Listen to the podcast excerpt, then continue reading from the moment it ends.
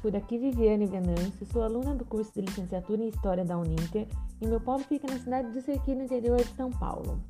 Hoje estou aqui para apresentar o portfólio da área de Linguagens e Sociedade, módulo C, fase 2. É, hoje eu irei falar um pouquinho para vocês sobre é, as personagens femininas. Eu escolhi uma personagem para ser tema do meu trabalho e a importância do papel das mulheres na história e no cotidiano. Bom, escolhi para o meu trabalho a diretora e atriz Vera Holtz, tá? É, e deixar aqui bem registrado que é muito importante que nunca nos esqueçamos de todas as lutas que tivemos que enfrentar e vencer, nós mulheres, para que pudéssemos desfrutar de certa liberdade de pensamentos e ações que podemos ter nos dias atuais. É, que possamos passar para os nossos filhos, netos, alunos, essa nossa luta por direitos mais igualitários contra o machismo, sexismo e o racismo dentro da nossa sociedade. Bom, iremos falar um pouquinho agora sobre a minha personagem escolhida para esse trabalho, a atriz e diretora de teatro Vera Holtz. Ela nasceu no dia 7 de agosto de 1952 na cidade de Tatuí, também interior de São Paulo, cidade vizinha que é de Serquilho. Ela é filha de pai descendente de alemão e mãe descendente de italiano. Ela foi criada e educada em um casarão na pequena cidade de Tatuí.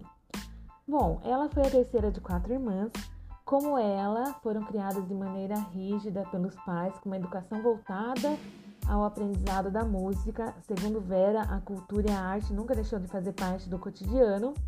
Segundo ela mesma diz, a casa sempre tinha um som de piano que alegrava o ambiente.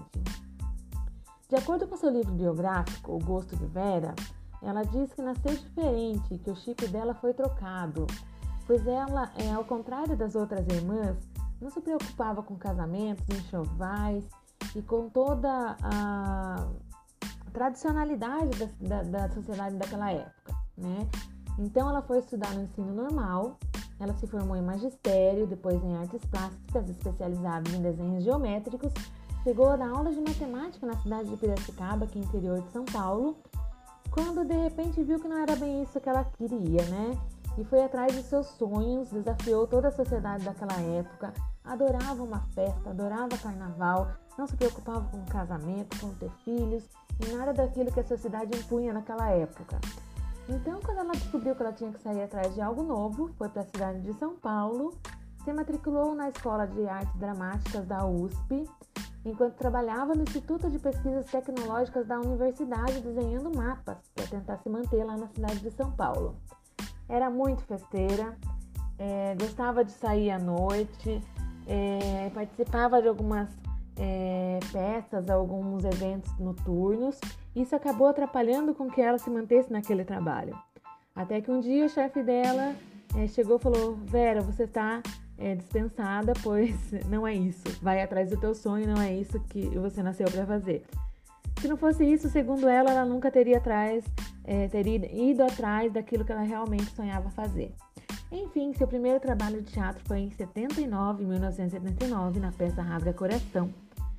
Na televisão, foi na minissérie Parabéns para Você, em 1983, exibida pela Rede Globo. Em 1991, estreou no cinema com o filme Assim na Tela como no Céu. E desde então foram quase 30 novelas e minisséries, 15 filmes e 24 peças de teatro. Bom, na cidade de Tatuí, para quem for lá nos dias atuais, existe ainda, fundado como um patrimônio histórico da cidade e ainda pertencente à família da atriz, o casarão centenário em que ela nasceu e foi criada. É, eu acho também muito importante a gente manter as memórias dessas mulheres. Como que isso pode ser preservado? Através de obras, de sua história de superação e coragem em desafiar a tradição da época em que viveram no interior para ir atrás do seu sonho, desafiando o futuro que já havia sido destinado a elas, ou melhor, imposto a elas. Bom, finalizo por aqui essa minha apresentação. Espero que vocês tenham gostado do, do assunto. E eu gostaria muito que vocês deixassem um comentário sobre o tema e qual é a sua opinião sobre o mesmo tema. Muito obrigada pela sua atenção e até mais!